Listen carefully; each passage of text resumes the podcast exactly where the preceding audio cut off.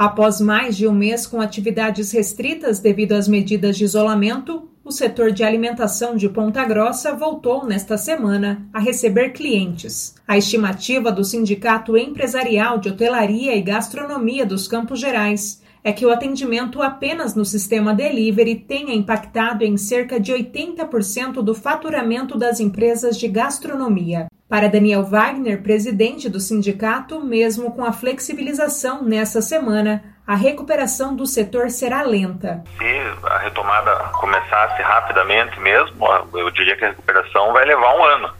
Se ela ainda ficar patinando e demorar para ter a vacinação, tudo pode demorar até mais tempo. É preocupante, porque no começo da pandemia, muitas empresas tinham uma reserva né, de caixa. E hoje elas gastaram essa reserva, outras já se endividaram, já pegaram empréstimos. Então agora vamos precisar de mais linhas de crédito. E que o governo também federal consiga aprovar, a, como foi a medida provisória do ano passado, que permitia redução de carga de jornada de trabalho, suspensões, para que também possa aliviar um pouco para as empresas, né, preservando os empregos e sobrevivendo as empresas. A categoria agora está em tratativa para a liberação da venda de bebidas alcoólicas e a abertura dos atrativos turísticos. A, a reabertura que aconteceu, ela beneficiou principalmente os restaurantes de horário de almoço, as cafeterias, porém os bares eles estão se sentindo muito prejudicados, né? Porque o principal é, produto deles tem a ver com as bebidas alcoólicas. E os restaurantes de horário noturno, de jantar, também estão muitos com movimento baixo. Nós já estamos em conversa com, com os secretários, com a prefeita, nós vamos ter uma outra conversa a respeito de, de reabertura de parques turísticos e de, e de flexibilização para pequenas reuniões corporativas e nós vamos abordar esse assunto também para verificar de que maneira isso pode ser ajustado para ajudar esse setor.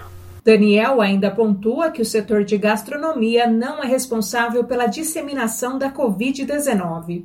A grande maioria das empresas cumpre perfeitamente todos os protocolos de saúde. E o que aconteceu é que ficamos estigmatizados como, como sendo um foco transmissor, mas os restaurantes eles são seguros, porque quando você fecha o restaurante, você acaba pro, promovendo que pessoas se reúnam nas casas, clandestinamente, e, e é ali que está o perigo maior. Então nós entendemos que os restaurantes todos, eles cumprem, e quando não tiver acontecendo um cumprimento, que sejam feitas as denúncias e que a fiscalização vá lá e atue, porque não, não é justo as empresas sérias pagarem por algumas poucas pessoas, alguns poucos grupinhos que fazem aglomeração. Conforme o decreto municipal em vigor, restaurantes, bares e lanchonetes podem funcionar das 10 da manhã às 10 da noite, com 50% da capacidade de clientes. Bárbara Brandão, repórter CBN.